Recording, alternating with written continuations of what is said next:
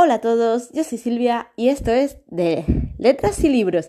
Antes de empezar, quiero desearos una feliz noche de Reyes y que mañana disfrutéis mucho de este día tan especial y que todos vuestros sueños se cumplan en esta noche mágica. Bueno, pues en este programa especial quiero hablaros de un libro que me leí el año pasado. Justamente lo terminé el día 30 de diciembre, pero es un libro tan mágico. Eh, para mí me ha maravillado, o sea, fue súper bonito, no quería dejar de leerlo. Entonces, como fue tan mágico, he decidido hacer este programa en este día tan especial. ¿Y cuál es el libro? Se titula El país de los niños perdidos de Gustavo Martínez Garzo.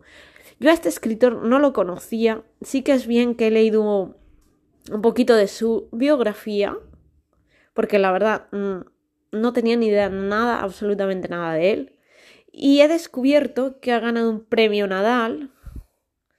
Y os lo digo porque lo he leído, ¿eh? no porque lo sabía un premio de narrativa nacional, el premio Miguel Delibes, o sea, tiene bastantes premios. No conocía a este escritor, que es de Valladolid. No había leído nunca nada de él.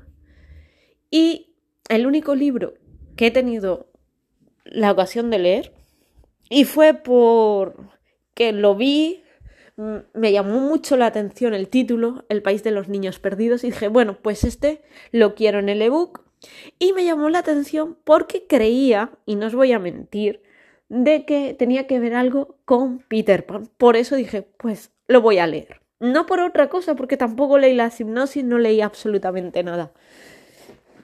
Y bueno, pues este libro eh, lo recomiendan a partir de 12 años y la verdad es que la edad está bastante bien, 11, 12 años, a esta edad que se quiera. Es un libro de cuentos y cuando digo de cuentos, es que de cuentos de sueños, que realmente lo que es.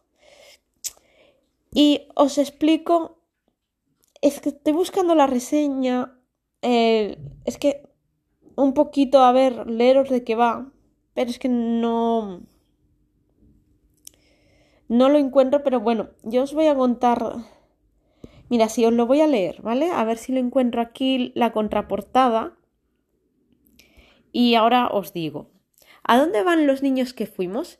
¿Se refugian en lugares olvidados del mundo a los que por mucho que nos empeñamos no podremos volver? En este libro se habla del lugar así, pero también de una charca donde se esconden los amigos invisibles de los niños reales, de un acantilado donde un misterio, donde un misterioso ser sigue conservando como Peter Pan su naturaleza de pájaro de una isla habitada por bebés que se niegan a nacer por, por considerar humillante que sus madres tengan que cambiarles los pañales, de un bosque habitado por hombrecillos verdes que se confunden con la vegetación que conocen el secreto de la felicidad. Graviel, el protagonista de este libro, es un niño al que le encanta escuchar las historias que le cuenta su madre a la hora de acostarse. Una noche, el dragón de esas historias se presenta en sus sueños y lo llevará a conocer todos estos lugares, el país de los niños perdidos, nos enseña que no debemos mantener separado el mundo real de la fantasía. La realidad necesita de la fantasía para volverse deseable y la fantasía de lo real para poderse compartir con las personas que amamos. La verdad es que la contraportada no le hace mucha justicia al libro, tengo que decirlo. Pero para que os hagáis una idea, yo os cuento que a lo mejor os incita más a leerlo. Como bien he leído, Graviel es un niño que como todos los niños se acuestan y su madre le lee un cuento. Y el suyo es un cuento, el que más le gusta, su favorito, es un cuento sobre un dragón y las historias que vive con él. Y las aventuras que tiene este dragón. Entonces, Graviel, cada vez que se duerme, eh, lo visita el dragón, como Peter Pan visita a Wendy, Pues aquí en vez de ser Peter Pan visitando a Wendy, es el dragón visita a Graviel y lo va llevando por diferentes aventuras, por diferentes mundos, por diferentes países, donde se va encontrando con personajes como niños verdes, como bebés que no quieren nacer, con los niños perdidos de nuestra infancia, es decir, esos niños invisibles que muchas veces nos inventamos o se inventan los nenes para jugar, pues esos niños perdidos, esos niños invisibles, también salen en este cuento. Es verdad que aparece un niño con alas, que vive encima de un árbol, que tiene muchas aventuras y cada capítulo o cada dos capítulos es un cuento, es una historia, pero todas entrelazadas. Y el que lo guía a través de este mundo mágico es este dragón que tiene como amigo. Entonces, Graviel siempre desea dormir para poder estar con este dragón, con su amigo, y poder descubrir este mundo tan maravilloso, todos los secretos que se guardan, que luego responden a las preguntas que él tiene en el mundo real, porque no olvidemos que él también nos cuenta un poquito de su vida con su mamá, con su papá, un poquito en el colegio, pero sí es verdad que se centra en los sueños. Y nos va contando unas historias maravillosas, unas descripciones preciosas.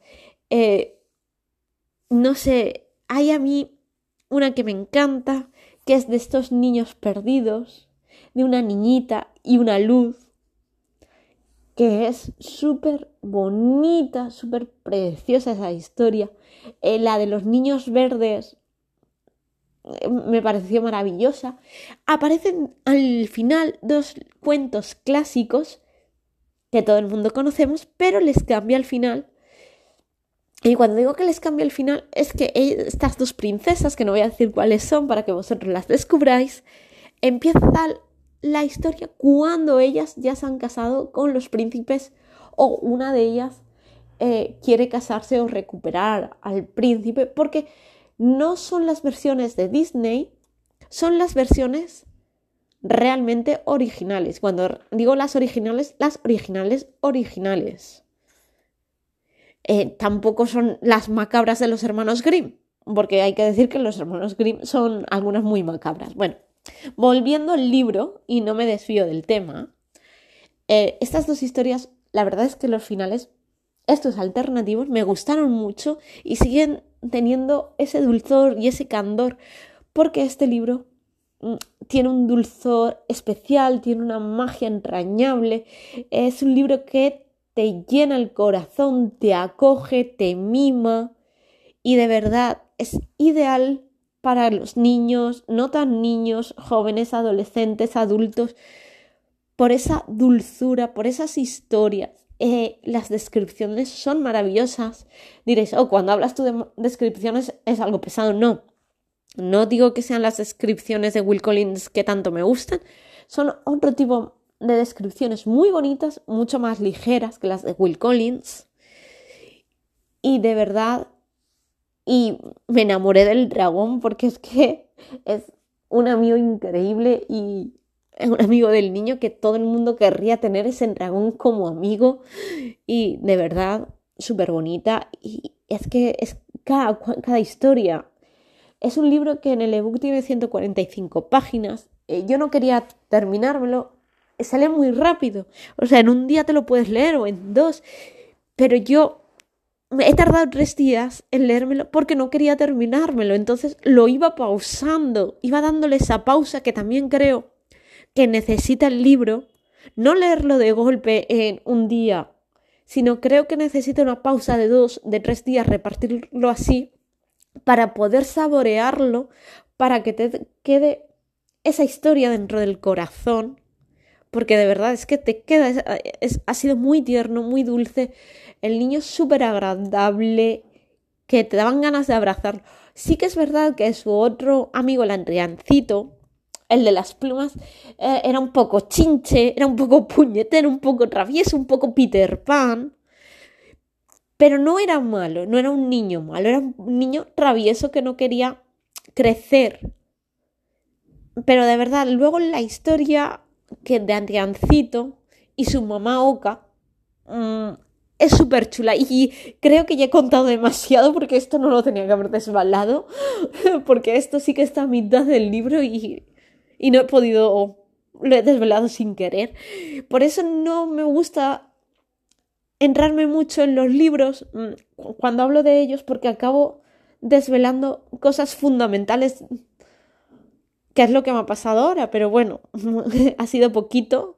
Y ya os digo por favor si podéis encontrar, encontrar este libro, leerlo, acercarlos a, a ellos, tanto a vosotros como a los más pequeños, porque este libro es un regalazo, es una fantasía súper entrañable, súper bonita y hace que te sientas que los sueños pueden formar parte de la realidad, la realidad de los sueños, y de verdad que os recomiendo mucho El País de los Niños Perdidos porque es que es maravilloso. Y nada más, deciros que paséis una feliz noche y un besito y hasta el próximo.